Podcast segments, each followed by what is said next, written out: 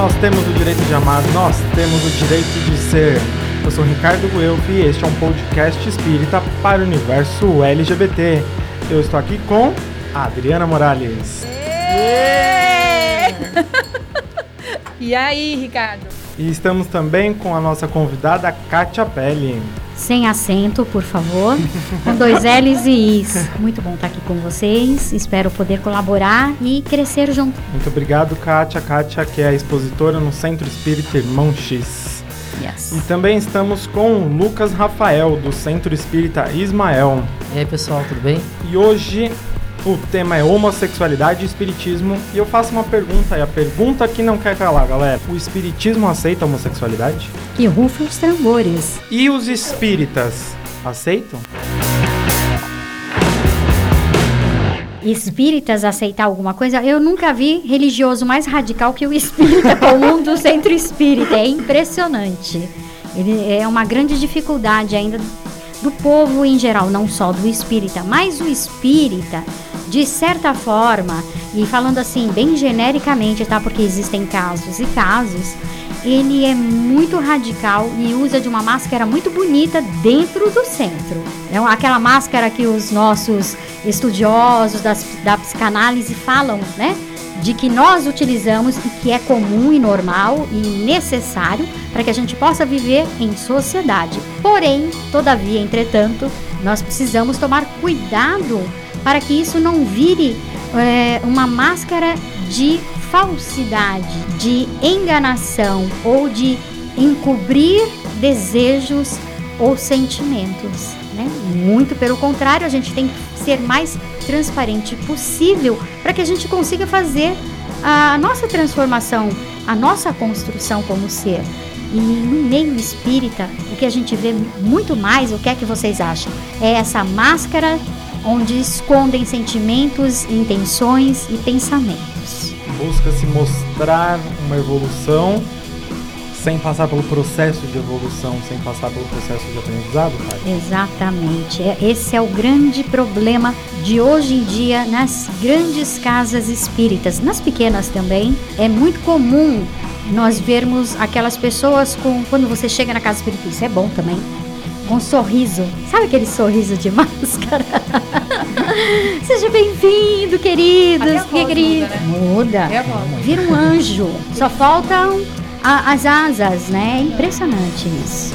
Esse processo, né? Acho que tanto para para Kátia quanto para quem está na mesa aqui com a gente, esse processo, como é, que, como é que a gente pode avaliar? É um processo que começa no individual, porque quando a gente fala no centro espírita, quando a gente fala no grupo, né? Muitas vezes a gente fica esperando que o grupo todo se modifique e a gente sabe o quanto isso é difícil, né? É, como é que vocês pensam essa transformação ou um olhar um pouco mais Acho que come começaria no individual, mas a maioria fica esperando meio que o grupo comece né? Porque acho que a expectativa é de que ah, estamos evoluindo, estamos nos reunindo no centro, então nós já estamos melhorando só por estarmos aqui. Que é uma fala bem comum, né, que a gente vê e ouve, né? E, e o que acontece não é bem assim, né? O processo ele tem que ser individual de transformação. E tanto que muitas vezes acho que até a coisa de disfarçar-se algumas algumas ideias mais tradicionais de não querer mudá-las partem também da coisa do grupo, né?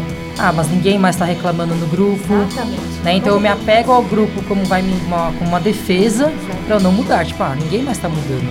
Ou então, ah, só tem uma pessoa que está reclamando, que está achando ruim aqui. Os outros está tudo bem.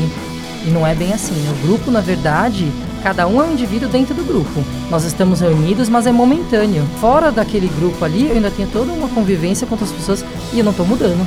Exatamente. Eu acho que você toca num assunto muito interessante, é, porque quando a gente fala da, da população LGBT é, e que mais, né? É, é, a gente precisa estar muito atento com relação à minoria, porque é disso que a gente vai tratar. Então, se tem um indivíduo dentro da casa espírita que está sofrendo algum tipo de, enfim, de violação de direito, ou então algum tipo de incômodo, o, o nosso olhar ele precisa estar muito atento para isso, porque acho que você traz uma coisa muito importante. É só um, né? É só, nem, nem se queixou, nem disse nada. Então eu acho que a gente tem que ter esse exercício vívido do espiritismo. Não é esse, Carlos? Isso, e até pegando essa questão de molde, que os grupos é, dentro do centro espírita acabam moldando e os LGBTs são uma minoria, vocês acreditam que há espaço para os LGBTs nas casas espíritas? Eu tô dando um sorriso. Não dá pra ver, né, gente? A Kátia tá aqui, ó, revirando a cadeira. É, porque. Não. A verdade é essa. É, existe aquela máscara. Ixi, eu vou usar máscara hoje o dia inteiro. Pode usar à vontade. Você é bem-vindo. Você é acolhido como se ele precisasse ser acolhido, gente. Diferente. Uhum. Ou ele só quer ser ele, aonde quer que ele vá. Por quê? Porque ele é igual. Essa questão de tratar também minorias, a gente precisa tomar muito cuidado. É, estamos vivendo num momento onde as pessoas estão transbordando as suas verdades, sua, os seus formatos, os seus quero seres, né? Ok, isso é muito bonito, isso é necessário. Porém, é, a gente não pode se distanciar formando grupos afastados um dos outros, porque o que a gente precisa é inclusão. E a inclusão a gente não se faz com separação. E é isso que está ocorrendo. As minorias não estão sabendo trabalhar isso também. Então, deixa o movimento enfraquecido, porque ao invés de incluir, eles separam. Segregam, não é? Há uma Segregam. segregação, uma formação de guetos, né? E aí fica toda uma questão de militância e, E acontece aí, isso. os diretores das casas espíritas se aproveitam desta fraqueza Uhum. para tratá-los diferente, para tratá-los como é, diz num, num dos te- num único texto que, que existe na doutrina com relação à, à sexualidade como anomalia. Ó, que horror isso! É muito triste ouvir em 2019 pessoas tratando da sexualidade de outra pessoa como uma anomalia. É, Eu acho que você está trazendo, a gente volta na questão do diferente, né? Porque o diferente causa, né? E quando- principalmente quando você não está bem com as suas questões, né? Bem psique, biopsico e social e espiritual, quando você não está bem resolvido minimamente, aquilo que é diferente tem uma- um potencial de, de, de te desequilibrar, de te aniquilar. Então é natural, inclusive, que as pessoas façam frente a isso. Mas à medida que nós nos propormos a melhorar, né? E praticar a tão falada reforma íntima, a gente precisa entender que o outro que é diferente, ele não nos destrói. Sabe, Adri? Essa questão de reforma íntima é um perigo também. É. Eu vou te dizer o porquê. Porque quando a gente quer reformar alguma coisa é porque ela está errada. Muito, muito legal isso aí que você traz. Ao passo, quando você quer construir, e é o que a gente faz ao longo das nossas encarnações, a gente está se construindo, se descobrindo. Então, não é uma reforma, é uma construção permanente. Então, é assim, não tem que fazer reforma íntima, porque você não está errado. Olha lá, gente, Kátia Pérez dando notícias aqui em primeira mão. Não, mas é verdade, a gente LGBTs precisa não façam mudar. reforma Sou fã, sou fã da Kátia, gente, porque ela Não, vem pra é. trazer polêmica. É isso aí, Kátia. Não, a gente não tem que mudar absolutamente nada, a gente tem que construir. E nessas construções, Uhum. a gente vai modificando os nossos caminhos, as nossas formas de ver, os nossos entendimentos. Eles vão se ampliando, eles vão se melhorando. E é isso que importa, é isso que a gente quer, não é isso? Isso, e trazendo as questões que a Kátia falou, Lucas, é, você acha que a mocidade espírita dentro das casas tem um papel de ajudar a integrar os LGBTs, até em grupos de idades mais elevadas, e, e levar para palestrantes, levar para dirigentes o, o tema sem separar, como diz a Kátia? Tem justamente porque a mocidade tem uma facilidade muito maior de abordar esses temas. Mocidade, no geral, ela fala muito mais abertamente sobre sexualidade. Né? Não só sobre identidade sexual, sobre gênero. Ela fala abertamente sobre os diversos, as diversas áreas. Coisa que muitas vezes, quando a gente leva isso, por exemplo, para um curso de educação mediúnica, que eu também atuo na minha casa, é muito mais difícil de falar. Né? Porque tem a coisa do conservadorismo, tipo, ah, não, mas tem que tomar cuidado com a forma que se fala. Poxa, mas são todos adultos. Todos ali já tiveram uma vivência muito maior do que a mocidade sobre o assunto. E muitas vezes a mocidade consegue falar muito mais abertamente. Fora que as gerações que estão chegando cada vez mais à casa espírita, as mais novas, eles são lidam muito mais naturalmente com o assunto LGBTI do que as gerações mais antigas. A minha geração mesmo, eu sei que tem uma, teve uma dificuldade aí de lidar com o assunto por um tempo, mas eu vejo que as gerações mais novas lidam muito mais fácil. Eles abraçam muito Uma mais. naturalidade, né? É, E, e é até uma máscara que as pessoas mais velhas dentro do centro espírita colocam, né? E, e, e não aceitam, como diz a Kátia, se transformar. E, e, a, e é uma das máscaras que eles colocam que eles têm mais sabedoria que os jovens, que as mocidades.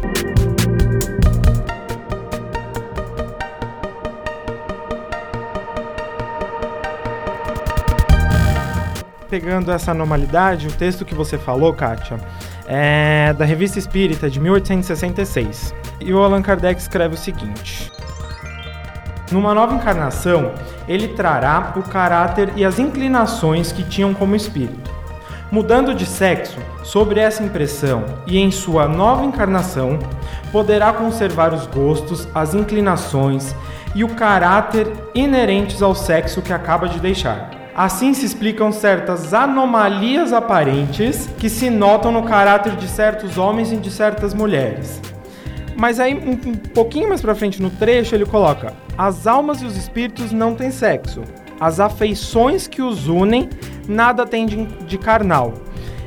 E é interessante porque o Allan Kardec sempre bateu na tecla de ficarmos com a ciência, que sempre se atualiza. Como podemos atualizar é, sem perder a verdadeira essência do espiritismo, mas atualizar esses termos propriamente como, anoma uh, como anomalia. anomalia, que há 150 anos atrás, Esse é um para o ponto. padrão da época, era uma anomalia. não era uma anomalia. Era como a, a ciência, as ciências médicas chamavam. Então ele só repetiu o padrão de nomenclatura que era usado à época. Isso não quer dizer que ele pensava dessa forma. Tanto é que você disse que na sequência ele diz que são o que é- é, são os sentimentos que unem. Então veja, ele só repetiu o padrão que é utilizado por palavra, isso há 150 anos, por falta de um outro termo, que inclusive é super novo pra gente esse tema, Exatamente, né? Vários deles. é. muito novo. Ninguém discute isso abertamente. É sempre muito truncado, sempre muito cheio de, a- de achismos. Até mesmo as pessoas que fazem estudos estão meio perdidas nesses estudos, porque é algo muito recente. Então, eles avançam um passo retornam dois. Avançam mais dois passos e retornam um. Como dizem os espíritos, falta vocabulário. Exatamente. Pra entender. E, e, e aí também puxa uma questão que no Pinga Fogo de 71, o Chico, ele também é questionado sobre o assunto, homossexualidade, bissexualidade. Até na época ele fala é, homossexualismo, a gente sabe que hoje o sufixo ismo caiu, Caiu. que era o catálogo do, de, de doença, hum, na década de 90 caiu. Exato. E ele fala que a ciência ainda iria é, estudar, te- é, teria esses avanços para catalogar novas condições humanas. E ele fala bastante que, mas que era importante é, todo mundo aceitar a afetividade e compreender as novas famílias. Ele fala com esse Impressionante sentido. isso, né? Que lucidez, Bonitinho. né? Que. Isso em 1970. 71. Olha isso, gente. Novas famílias. Já falava naquela época, sendo que hoje a gente Isso, vê muito mais clareza essas famílias sendo formadas, né?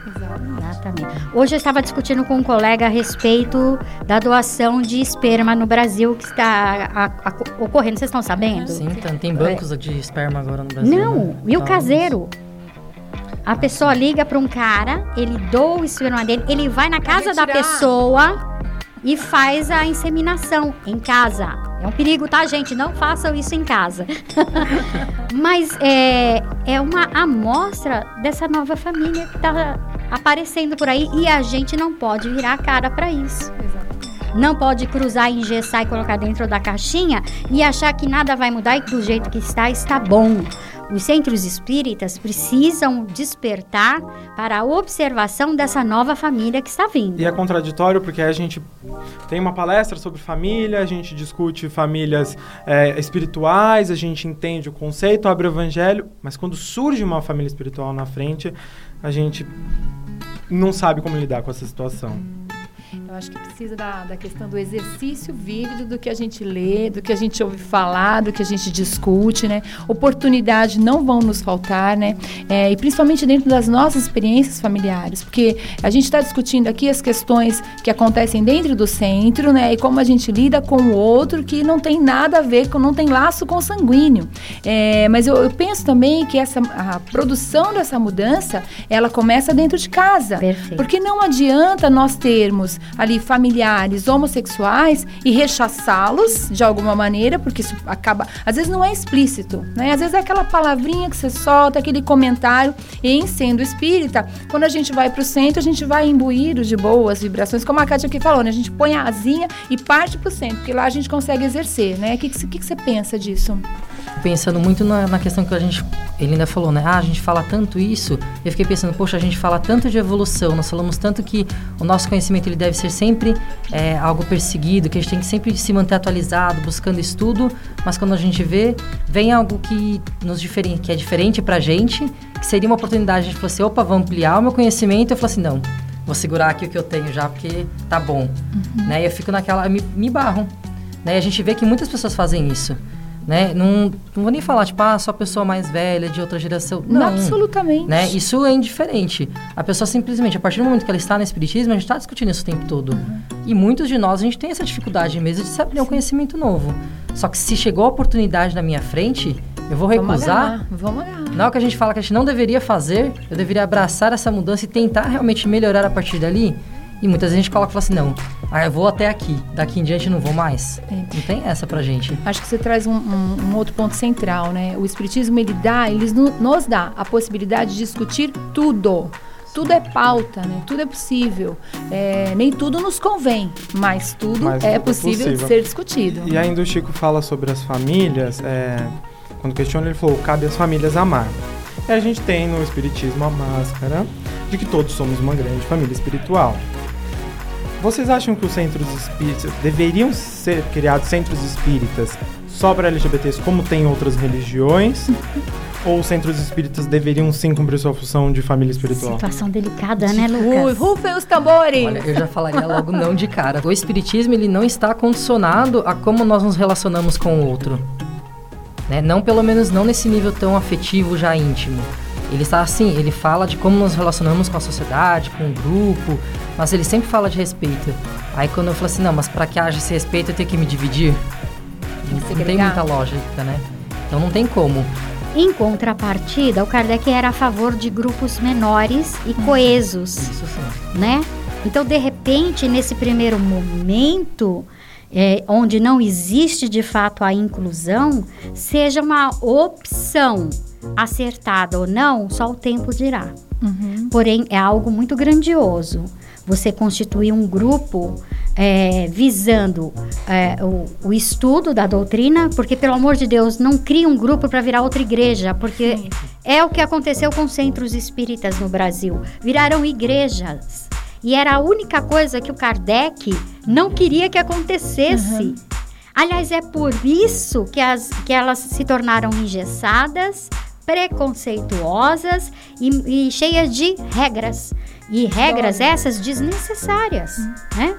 Então, talvez nesse primeiro momento haja a possibilidade de se criar um grupo mais coeso com relação ao estudo. Precisa se criar um centro espírita gay, LGBTI, inclusive? Inclu não de repente, um grupo dentro da própria casa. Uhum. Se a casa não permitir, um grupo particular em sua casa. Uhum. Né? E quem sabe, com o tempo, isso será aceito nas Trazer casas de volta espíritas. a essência de estudo que o Kardec tinha, de Exatamente. sentar na mesa, de discutir, de, de procurar os temas, né?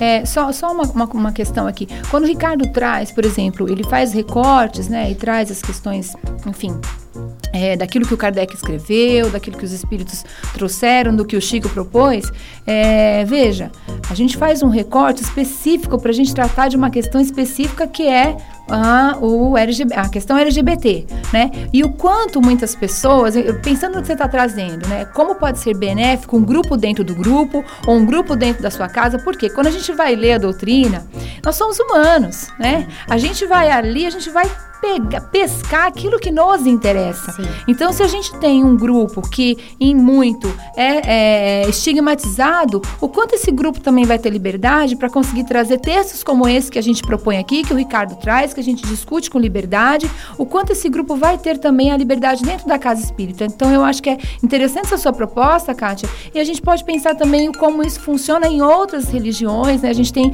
os nossos irmãos protestantes que tem um, um, fizeram, né, uma igreja inclusiva, uma igreja protestante inclusiva, e o quanto essa igreja também tem a sua função porque acolhe um nicho da população que é estigmatizado, que sofre tudo que mais. Excluído, que era excluído, que era excluído dentro da própria religião. Exatamente, Lucas. Essa é a visão religiosa esse é o problema. Ela tá com o dedo apontado, gente. Vocês não estão vendo, aqui com o voto. Kátia Pele acabou de Esse é o problema da A gente tem que tirar essa visão religiosa e colocar a visão é, filosófica. Qual é a intenção? O que, que a gente está buscando? Uma igreja? Não é, né? O que, que a gente está buscando? No- a, a nossa construção, a nossa evolução, cria-se um grupo aí sim. Eu dou total apoio. é, pode me chamar que eu vou lá cortar a E ela fitinha. vai, gente? Entendeu? Mas é, a intenção é tudo. Qual é a intenção? A intenção é, é crescer, é unir, trazer forças a este grupo, a essa minoria. Maravilha. Mas lembra, um grupo de iguais não cresce, porque são todos iguais. Nós precisamos dos diferentes, opiniões divergentes, para que a gente possa ver Criar. e aprender com o diferente, né? Então, é, vai criar? Ótimo. Casa Espírita, ou Grupo Espírita LGBTI, é, Ricardo Gue- Guelph, é assim que fala. Isso. Ricardo Gueff, bota lá o arco-íris, fica tudo lindo. Vamos lá, qual é as intenções desse grupo? Olha, é estudar, é ver a doutrina enquanto ser humano e, enquanto, e o quanto que ele pode crescer com isso, independente de situação e de sexualidade. E aí, pegando já essa, esse gancho de evidência das diferenças, o, o público LGBT, de certo modo, é evidenciado pela essa diferença dentro das casas espíritas. Vocês já viram ou já sofreram algum tipo de preconceito? Ou já sofreram homofobia dentro do centro? Eu tenho um filho que é homossexual.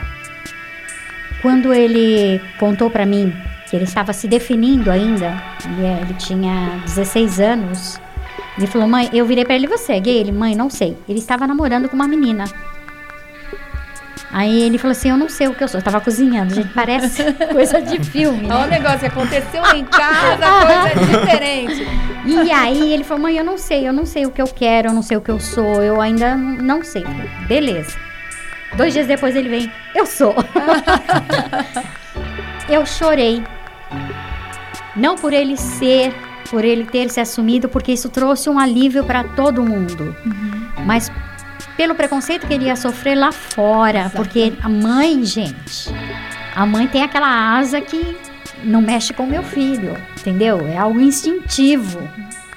E aí ele falou: "Mãe, você ficou triste?" Eu falei assim: "Não, eu fiquei aliviada, porém preocupada, porque lá fora você vai sofrer muito. E você precisa estar preparado para isso. Você precisa entender que as pessoas não vão te olhar como uma pessoa normal. Infelizmente. O que é um absurdo. Mas a gente precisa prepará-los. E é esse o papel dos pais da família. Infelizmente, muitas famílias é, simplesmente ignoram, fingem que não vem, fingem que não está acontecendo e que por preconceito, às vezes nem é por não aceitar. É porque às vezes também tem aquela coisa, não vamos falar sobre isso, porque quem Exato. sabe isso some ou isso acaba, não é? E gente, Sim. não acaba nem E o some. silêncio ainda é pior. É, é. Porque você, você acaba sufocando, sufocando a afetividade. O Chico também nesse Pinga Fogo ele fala sobre as questões afetivas e que o quão prejudicial para a mente humana, para o espírito, é Sim. o silêncio, é sufocar. É, E aí, assim, como mãe, eu te digo, sofri preconceitos. Porque ver o meu filho sofrer é fazer eu sofrer. Então, eu vi muito preconceito nesse sentido. Dele chegar em casa com o namorado, ficar, passar o dia com a gente, e na hora de ir embora, antes de sair pra rua, ele dar um abraço, um beijo, a- sair do portão pra fora, soltam as mãos e são amigos. Eu, quando vi a primeira vez essa cena, pra mim foi chocante. Foi triste, porque a pessoa não pode demonstrar o sentimento dela por outra pessoa dar as mãos. Um homem não pode dar a mão para outro homem como namorados. É um absurdo isso. Mas é o medo, é a insegurança e uma prevenção, uma Exatamente. precaução que eles precisam tomar ainda. Eu acho que para promover mudança, consegue no embate, não, nesse, não neste âmbito do que a Perfeito. gente discute aqui, né? A mudança que a gente espera viver, ela precisa alcan- ser construída de outras maneiras. Eu acho que esse, esse trabalho que a gente faz aqui é também para propor, né? Para propor reflexões e, e com vistas a essa mudança. E aí, em outros aspectos, da educação, sem dúvida nenhuma, né? A gente sabe que é por, são por esses caminhos e não do embate. Eu entendo o que você está falando, Kátia, entendo é, que é extremamente doloroso, não é? Mas de verdade, eu penso que hoje, o panorama que a gente vive, melhor. a gente precisa cuidar, cuidar é bem melhor, mas ainda a gente precisa salvaguardar as nossas vidas e Questão tudo mais, né? mesmo, né? É isso aí, Fico Lucas. pensando muito nisso também. Mas é, eu tava gostando muito da sua fala quando você tava falando sobre como foi falar com ele, porque é isso que ele também precisava. Enquanto o silêncio ele sufoca e ele limita os nossos espaços, a gente saber que tem pessoas que podem nos ouvir e que querem saber o que está acontecendo com a gente é muito importante. Né? É, a minha mãe, ela aceitou muito bem desde o começo. E ela sempre deu oportunidade de eu falar. Então, assim, eu via quando eu via algum colega que estava sofrendo preconceito, eu via o quanto ele ficava cabisbaixo. Mas por quê? Porque ele pensava, nossa, eu já estou sofrendo preconceito na rua. Aí eu chego em casa também sofro. Exatamente. É porque ele não tinha um lugar que servia de base em nenhum lugar pra ele. Né? Agora, eu não chegava em casa, minha mãe tava lá me apoiando. Tanto que assim, é, cheguei a sofrer preconceito, mas dentro da própria casa espírita, mas também não foi nem, né, nem foi direto a mim. Porque a pessoa não veio falar a mim, né? Esperou virar A as máscara. costas e foi falar com outras pessoas né, sobre. Mas por também eu já conviver na casa espírita, saberem do meu trabalho, saberem da seriedade, as pessoas vieram e me defenderam né? O que é muito importante, porque eu vi que eu tinha realmente eu tinha um espaço ali, né? Eu já sabia, eu já sentia, mas é, é engraçado que eu não tinha essa consciência tão nítida. E, e como a gente consegue quebrar esse silêncio dentro dos centros espíritas e, e, é, se a mocidade ela consegue ser esse abrigo como tratar nas palestras sem ser o do lado de fora da casa que a gente tem que soltar a mão como o centro espírita e as mocidades podem ser a nossa casa e como as palestras podem quebrar esse silêncio e tratar de forma racional o tema proposto Acho que o primeiro ponto é quando, quando já falar, por exemplo, numa palestra sobre, sobre diversos assuntos, a gente pode trazer isso à tona. Ah, eu vou falar de família espiritual? Posso citar isso, que muitas vezes a gente não vê acontecendo. Né? A gente fala de família espiritual, ah, quando eu falo dos meus colegas do centro, dos trabalhadores do meu grupo, agora da família Ricardo, se espiritual você que eu falar, vamos se falar de formando- homossexualidade, o centro esvazia. é impressionante. Ou então só aparece família de LGBT. E sim, tem essa Que tem também. a questão da Que é quem real... né? Não, então, e que é quem saber, né? Tipo, às vezes a pessoa realmente. então isso que ele falou é tem muito importante. Inserir em todo o assunto a questão porque é pertinente. É possível, é necessário. Mas só que para isso acontecer, primeiro você precisa ensinar quem vai lá dar a No individual, palestra no Sim. individual, né? a entender o que vem a ser a homossexualidade, a entender que isso não tem nada de errado. E a gente volta em resgatar o lado filosófico da doutrina. Exatamente. E, e fugir desse lado religioso, religioso, engessado. porque é engessado, porque ele vê somente sob o ponto de vista material, porque as religiões trazem isso. O espiritismo acabou que abraçou essa parte, infelizmente por trazer para dentro do espiritismo muita gente que se via perdido nas religiões, mas não se deixaram eh, se livrar das crendices, das necessidades, das limitações, coisa que o espiritismo não, não dá. Não te dá limitação, ao contrário, te dá liberdade, te dá responsabilidade. Então, os diretores das casas espíritas precisam estudar. Nós, Kátia, você está falando uma- um absurdo. Diretor de casa espírita Mas sabe é tá, tudo. Dentro Não é da doutrina, isso assim, não é um né? absurdo. Dentro da doutrina não é, não é um estudo vivo, a gente tem que estar sempre buscando Perfeito. esse estudo. Exatamente. Eu tenho uma pergunta aqui, pensando um pouco no que a Kátia está trazendo.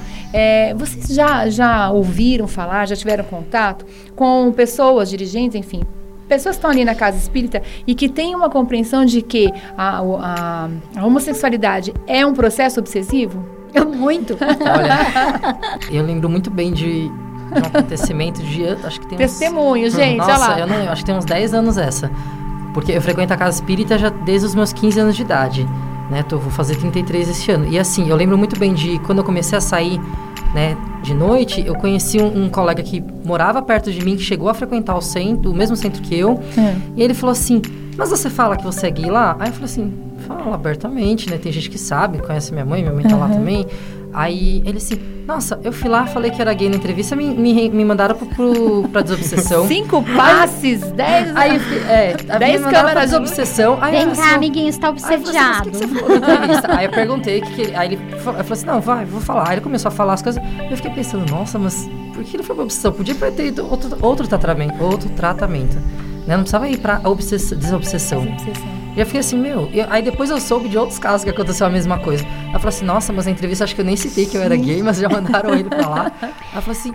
Isso acontece muito é. por conta de livros espiritualistas tidos como espíritas. É aonde se coloca essa questão como sendo uma obsessão. Sim. E isso é muito grave, isso é muito preconceituoso. E pode acontecer, pode, como pode acontecer com algum hétero, como pode acontecer com um tá assexuado, é, não pode simplesmente mirar numa, numa minoria e dizer essa minoria sofre tal coisa por conta disso, disso, daquilo. Isso é ridículo, isso é triste mas é verídico, acontece. Então, primeira coisa, a gente precisa desmistificar o movimento espírita com relação a isso. É, cuidado com o que leem. Entendam que aquele caso serve somente para aquele caso. E outra coisa, nem sempre o que a gente lê, de fato, é doutrinário. É opinião de um espírito, é opinião daquele espírito que passou aquela, a, a, pelo que passou. Porque ele passou pelo, pelo, pelo, pelo preconceito. Isso não quer dizer que seja uma regra, que isso seja real e que seja assim com todo mundo. Sim. Né? E é onde a gente foge da filosofia de Kardec, é, de constatar a, a, opinião de um espírito. Um, uma Perfeito. comunicação é opinião. É, e a gente troca é, o demônio pelo obsessor. Sim. E é tudo culpa do obsessor, e é onde ele falou. A gente entra, é, entra dentro do atendimento fraterno, é uma obsessão, tal uhum. palestrante é uma obsessão, e aí cria essa ideia de pecado, essa ideia de religiosidade que extrema, pouco, extrema que pouco acolhe. E é onde a gente é, não consegue incluir temas. Como a gente Sim. consegue voltar essa, essa filosofia? Só um adendo. É, a gente está falando que o espiritismo ele não pode ter essa, essa versão religiosa, né? Nesse sentido de não ter a moral, não ter a religiosidade, é no sentido de não transformá-la em uma religião. A gente precisa tomar muito cuidado com isso. Religiosidade, sim. sim. Religião, não precisamos de mais, temos muitas.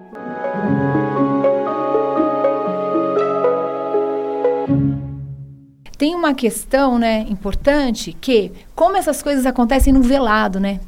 É, porque olha só, você não vai conversar com teu amigo, como é que você vai ficar sabendo disso? Né? Qual é a imagem que a, que a, pessoa tem da doutrina espírita? Uma, uma imagem completamente distorcida, é, de um, enfim, de uma doutrina que não vai acolher, pela emitida pela opinião de quem estava ali na linha de frente, que é o que a Kátia já trouxe aqui, que não está preparado para fazer esse acolhimento. Do exatamente, exatamente. Porque não entendeu, na verdade, nem o que era obsessão, nem para que, que servia a desobsessão e nem o que, que era homossexualidade. E generaliza. É. Esse é o primeiro erro na doutrina. Ninguém pode generalizar absolutamente nada. Cada caso é um caso. É, outra coisa importante foram hábitos adquiridos em muitas encarnações, todos nós. Todos nós frequentamos outras igrejas em outros momentos, em outras encarnações. Como espírita, possivelmente seja a nossa primeira encarnação, porque a doutrina é muito nova. Então, mudar essa cabeça é tarefa, né? É uma tarefa grandiosa. E sinto muito, né? É, são para os jovens. a gente já né, deu uma passadinha, né, Kátia? Né? Pouca. Mas é, é a gente assim, vai voltar, né? Então, é óbvio, tem as cabeças diferentes, que pensam um pouco melhor, que tem uma, uma abrangência da situação. É, mas a grande maioria, normalmente, aí a gente entra naquele quesito da mediocridade, não no sentido pejorativo, Sim. porque medíocre é quem pensa comum quem pensa normal. Então, essas pessoas, elas já estão com isso formatado. É difícil? Não, mas é muito trabalhoso você modificar os pensamentos e ações que já estão no automatismo. Então, é algo que precisa ser despertado neles. Olha, presta atenção. Você mudou aqui, mas ali você ainda está no automático, né? E como é que a gente consegue isso dentro da casa espírita? Dando exemplo. Lucas, hum nesse ponto, como a mocidade pode quebrar essa resistência ao progresso, a, essa resistência à transformação positiva? Da doutrina? Acho que a primeira coisa, como ela falou de agora, de dar o exemplo. Dar o exemplo em quê? A pessoa chegou na mocidade, dá o espaço para que ela possa ser ela mesma, para que ela possa se expressar sobre o assunto, né? Que é algo que a mocidade tem condições de fazer muitas vezes e realmente consegue. Eu acho que, no geral, assim, a mocidade abre espaço para isso. É claro que a gente ouve casos que tem, é, é, muito difícil e tudo mais, mas é algo a ser trabalhado. Mas a mocidade ela tem que ser aquele exemplo que fala assim, olha, aqui a gente vai acolher de qualquer forma. Você pode se expressar. Que muitas vezes é, o local onde o jovem está procurando onde ele possa se encontrar. Uhum. Né? E ele não tem esse local em casa, não tem esse local na escola, no, no trabalho dele, mas aí ele na mocidade ele encontrou. Que seja uma hora, uma hora e meia por semana, mas ele encontrou esse espaço ali. Um espaço que muitas vezes no resto da casa espírita ele não tem. Né? Nem a própria mocidade tem esse espaço, mas uhum. eles criaram ali dentro e pelo menos ali já é uma porta de entrada. Né? E dar o exemplo, porque assim, a partir do momento que o resto do centro está vendo que, ah, estão chegando para a mocidade. Ah, mas está chegando, olha só, está chegando um menino ali que é muito afetado. Ah, está chegando afeminado. afeminado né? olha só aquela ali, é, é. olha só aquela ali, tá sempre de bermudão e boné. O que que tem? Não é para estar tá na casa espírita? Então, a mocidade foi, foi o lugar que abriu a porta. Mas aquela pessoa também vai tomar o passe, aquela pessoa vai assistir a palestra se ela quiser. Então, assim, a mocidade ela vai ser o exemplo de abrir as portas ali para aquele jovem, muitas vezes. O Lucas me fez lembrar do Emmanuel, né? Quando ele fala pro Chico assim, ó, não tem que falar, fica quietinho, enche a boquinha de água, Ai, fica quietinho. Tão bom as pessoas não é? Gente... Além de piada, né? Porque lembra na hora de fazer graça, mas na, realmente na hora de praticar é difícil. Exatamente. Você está falando uma questão aí, é, que é o seguinte, né? A gente vai ampliar bastante quando a gente pensa no acolhimento dentro da casa espírita, então vamos pensar, não sei se você passou por essa experiência, tá? Chega um. Oh, perdão, perdão.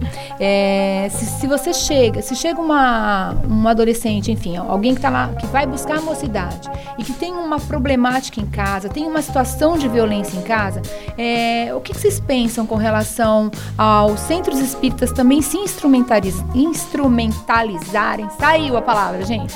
É, no sentido de é, informar quais são os equipamentos dentro dos municípios, dentro das cidades, que podem promover um acolhimento também para além do centro espírita. Isso é tarefa do centro espírita para vocês ou não? Olha, antes eu acharia que não, mas eu acho que a, quando a demanda começa a surgir, né, eu acho que o centro precisa começar a pensar sobre, né? E eu, eu tenho visto muito isso, que as pessoas têm buscado sim o auxílio do centro, mas que não é o bastante. Mas elas não têm mais para onde, onde correr. Então o centro precisa buscar outras formas de também indicar alguns caminhos. Né? E não deixar isso muito a cargo só de, ah, o trabalhador, se ele quiser, ele vai se informar sobre isso. Não é bem assim. Né? A gente está ali para lidar com todo mundo, então a gente precisa sim se informar um pouco mais. Eu acho que. Essa, e é uma demanda que tem crescido muito em algumas casas que eu tenho visto. Uhum. Né? Que a gente precisa buscar o, que outros aparelhos que podem ajudar as pessoas que estão em volta do centro. Para começar, né? Então, assim, ah, poxa, porque muitas vezes o centro está fechado dentro da própria comunidade, né? Uhum. Ele se fecha dentro do próprio né? centro. Né? Ah, eu estou ali ajudando as, as, pessoas, mas as pessoas têm que ir até ele. Ele não está buscando o que tem ali em volta. Né? Então a gente tem que sair um pouquinho dali e olhar para o que tem em volta para a gente começar a trabalhar junto. Porque aquela pessoa ela está ali no centro uma, duas horas por semana. E o resto do tempo, ela está precisando do centro. Tá sofrendo violências. Como, é, uhum. sofrendo violências. E o centro está ali. Ah, eu estou de mãos atadas. Mas por que está de mãos atadas? Porque enxergam o centro a igreja. É. A Kátia. É a coisa limitada. Kátia na madeirada, Realmente. gente. Mas é. Por quê? Porque a igreja é aquela coisa limitada, né? Sim. A ideia de igreja é aquela Você coisa vai ali, reza, ali. É. toma sua água fluídica e acabou. É. Next.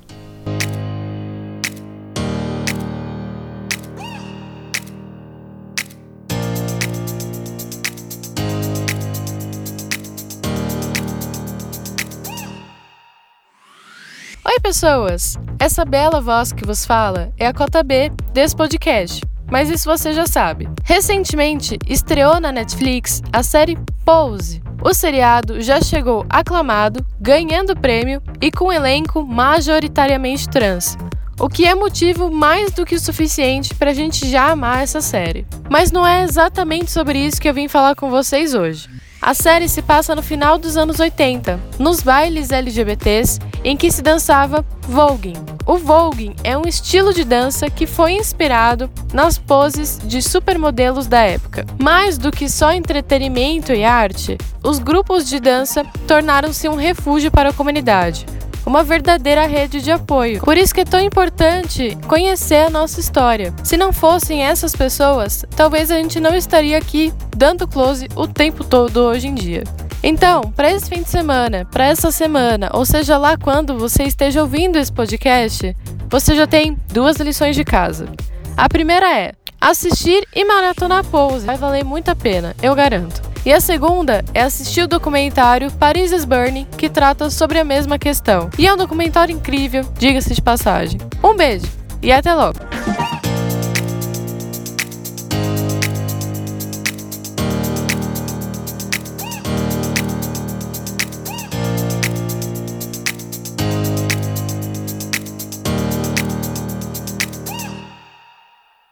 O, espiritismo em si, que aí a gente volta naquela pergunta principal, o espiritismo aceita a homossexualidade? Como o espiritismo vai auxiliar a humanidade a conduzir o caminho do amor no mundo e, e nessa aceitação dos LGBTs? Nossa, essa pergunta é profunda demais para a gente Precisa de um outro, de outro episódio. Mas os Só dois pra essa pergunta. Eu acho que a gente vai ter que voltar mais umas duas vezes para desenvolver essa questão. Olha, a casa espírita precisa primeiro des- despertar a necessidade de observação, aceitação e entendimento. O espiritismo dá essa- esse instrumento? Dá, porque ele fala que o ser humano deve ser respeitado, independente de credo, religião, né? No, no caso, é, situação social, financeira. Ele não especifica se tem que ser branco, negro, hétero, homo. Não tem isso no Espiritismo. O Espiritismo trata todo mundo igual, como ser humano. Então, a gente precisa aprender as nossas. é, a, a observar as nossas vistas com relação a como encarar o nosso próximo. Não importa quem é o próximo, mas como você deve agir com este próximo. É, eu aprendi uma coisa com meu pai, se chama respeito. O respeito ele pode ser colocado de duas formas: naturalmente, pela condição evolutiva do ser, pela condição moral, ou imposto.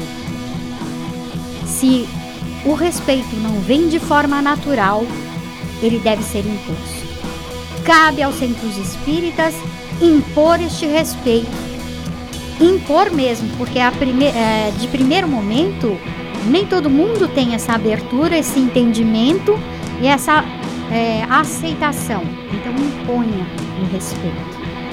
Crie-se regras de respeito ao próximo, porque depois isso se torna algo natural. E isso serve em casa, nas ruas, no trabalho, em tudo. Impor respeito. Não só a própria pessoa, mas aquelas pessoas responsáveis. Criem regras, observações. Eu tenho que respeitar o formato do outro, o jeito do outro, o gosto do outro. Eu não preciso concordar, mas eu tenho que respeitar.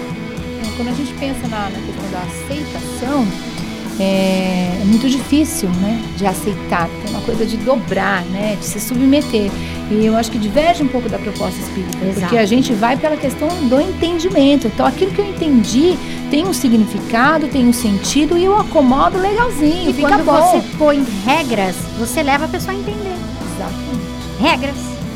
E é assim, se não for, se não for imposto, se não começar a ser natural, aqueles que estão se incomodando com aquilo vão começar a ter conflitos ali e vão gerar conflitos ao redor. Ou vão É. se sentir sozinhos. Vão se sentir sozinhos, que é o que já acontece muitas vezes, né? Mas a questão que eu falo assim é de que as pessoas vão começar a cobrar. E a gente vê que esse tem, tem acontecido um movimento muito grande nesse sentido, né, socialmente. Se não tem a regra de respeito, as pessoas estão impondo esse respeito. Né? A gente vê, tipo, na internet, ah, se denuncia e se fica em cima da pessoa que está, sendo, que está desrespeitando. Né? Então, assim, é, está começando a surgir conflitos. Mas por quê? Porque a coisa não foi imposta, mas também se deixou em aberto ali para todo mundo. E como deixar em aberto não funcionou, né? Alguns estão querendo impor. Precisa, sabe? Porque é uma condição evolutiva. Ponto.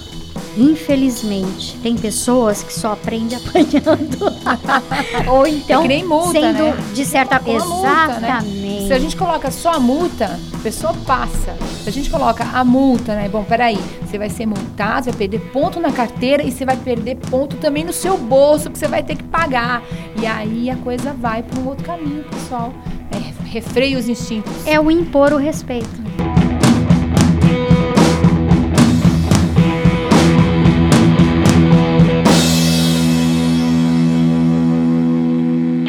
Quero agradecer. O quê? Já muito. acabou? Pois é, né? Mas eu não falei nem a metade. Uma hora e já acabou. Kátia, gente. você vai Tá voltar, Esse você sabe, rende, né? gente. Você vai voltar. rende. Gente, eu não É, falei nem metade do que eu Lucas precisava. vai voltar. Então, gente, né? Você vê que passa rapidinho, né? Gente, olha, sexualidade é linda, é, merecem respeito todo mundo e que se amem. O resto é balela. Posso só citar um livro bom para se ler? Por Diga, favor. Kátia. Túnel de Relacionamentos, é do Marcelo, que eu esqueci o nome do cara, Marcelo Henrique. Ah, E ele trata justamente dos relacionamentos na juventude e fala da homossexualidade. Este livro não é um livro espírita. É um livro É um espírita. livro espírita? É um- Olha eu só. não vou falar que é espírita, eu vou dizer que Ah. é espiritualista. Tá. Mas ele trata muito sobre ponto de vista espírita. É muito legal.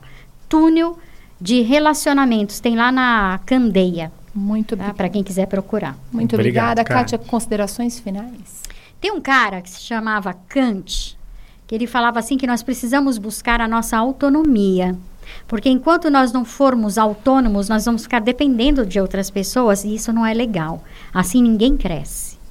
Só isso. Muito bom. Lucas, querido, muito obrigada pela tua vinda, pela generosidade de compartilhar as tuas experiências aqui conosco. Se despeça, por favor. Muito obrigado pela oportunidade. E eu só peço que as pessoas comecem a refletir mais sobre o assunto realmente, mas pensar em ações que possam levar para casa espírita. Boa. Não ficar só na reflexão, né? Não só tipo, ah, eu vou pensar sobre esse assunto. Não, mas como que eu posso trazer isso para casa espírita? Que ações que eu posso tomar? O que, que já, já mudou ali na casa que eu posso ainda continuar a mudar ali? Né? E um pouquinho além do campo da- dos pensamentos só. Muito bom essa coisa viva. né? Gente, muito obrigado, Kátia Pelle, Lucas, Adriana. Galera, muito obrigado por estar escutando aqui o Direito de Ser. Gente, por favor, curtam facebook.com.br Rede Boa Nova de Rádio. Semanal. Sigam nosso Instagram, vejam lá, curem nossas fotos, arroba Rádio Boa Nova. E, gente, semana que vem tem mais Direito de Ser. Obrigado, gente. Obrigada.